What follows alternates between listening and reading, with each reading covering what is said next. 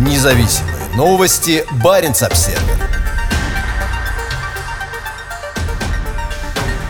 Россия не будет отдельно поднимать тему милитаризации в рамках председательства в Арктическом совете.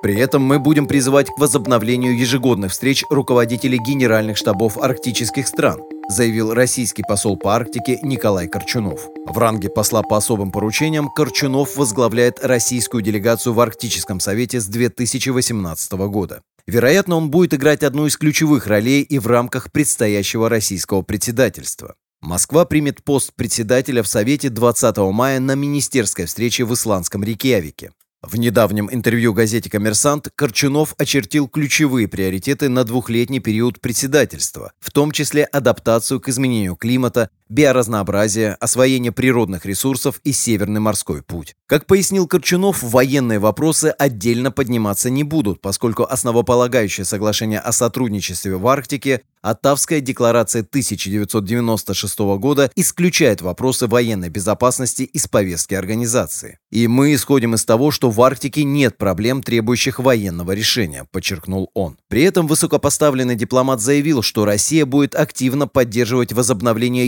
ежегодных встреч военных руководителей арктических государств, Россия в интересах недопущения деградации военно-политической обстановки в Арктике поддерживает возобновление проводившихся до 2014 года ежегодных встреч начальников генеральных штабов вооруженных сил арктических государств, сказал Корчунов добавив, что это станет эффективной мерой по укреплению доверия и безопасности в регионе. Первым шагом к возобновлению сотрудничества может стать запуск диалога на уровне военных экспертов, считает посол. В этом же интервью Корчунов также не оставил сомнений в том, что ситуация в области безопасности в Арктике становится все более сложной и основную вину за это несут страны Запада. В Арктике действительно нарастает конфликтный потенциал, заявил посол, указывая на рост числа учений НАТО на севере и особенно на появление американских и британских судов в Баренцевом море в мае 2020 года. При этом, как пояснил Корчунов, наращивание российской военной мощи в Арктике направлено исключительно на обеспечение безопасности и стабильности для реализации масштабных национальных экономических проектов в регионе, и оно не направлено против какого-либо иностранного государства. Военная активность России в Арктике не нарушает никаких международных обязательств, не направлена против какой-либо из стран арктического региона и не создает угрозы для их национальной безопасности, подчеркнул он. Слова Корчунова прозвучали на фоне неоднократных заявлений представителей Российского Совета Безопасности о необходимости поднимать военные вопросы в период председательства в Арктическом Совете. Заместитель главы Совета Безопасности Дмитрий Медведев в октябре 2020 года заявил, что новые реалии в регионе должны быть отображены и в работе межправительственных организаций. И одна из наиболее значимых площадок для этого – Арктический совет, подчеркнул влиятельный госчиновник. В августе 2020 года в Совбезе была создана комиссия по Арктике, на которую возлагаются функции анализа и перспектив международной, в том числе военно-политической обстановки в Арктике. К предстоящему председательству также проявляет интерес и министр обороны Сергей Шойгу. На недавнем заседании Русского географического общества Шойгу подчеркнул, что председательство в Арктическом совете дает возможность усилить роль России как координатора и инициатора многих программ в регионе. Министр обороны является президентом РГО.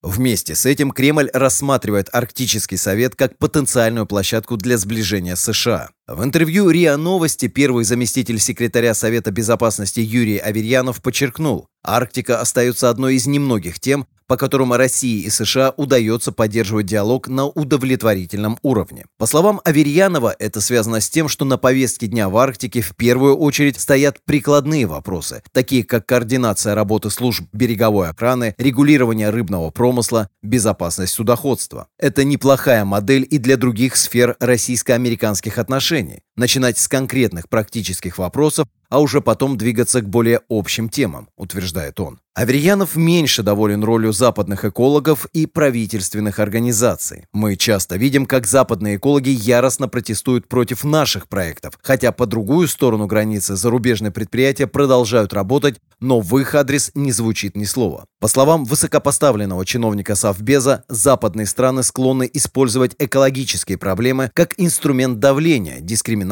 и недобросовестной конкуренции. Так, например, под предлогом защиты морской среды происходит вытеснение российских рыбопромысловых судов из рыбоохранной зоны Шпицбергена, сказал он. Аверьянов также предупреждает о рисках, связанных с привлечением иностранных компаний в крупные проекты в российской Арктике. Именно в целях недопущения возникновения подобных рисков защиты национальных интересов, поддержки и развития российских инвесторов и производителей важно пристально изучать угрозы национальной безопасности, связанные с участием иностранных компаний в реализации крупных инвестиционных проектов по освоению Арктики, подчеркнул он. В министерской встрече Арктического совета примут участие министры иностранных дел всех восьми государств-членов. В состав российской делегации, скорее всего, войдут не только представители МИД, но и Министерство по развитию Дальнего Востока и Арктики, Минприроды и госкорпорации «Росатом». Вполне возможно, что будут задействованы и представители российского Совбеза. За два года своего председательства Россия планирует провести 88 мероприятий, из них 50 официальных, а 38 под эгидой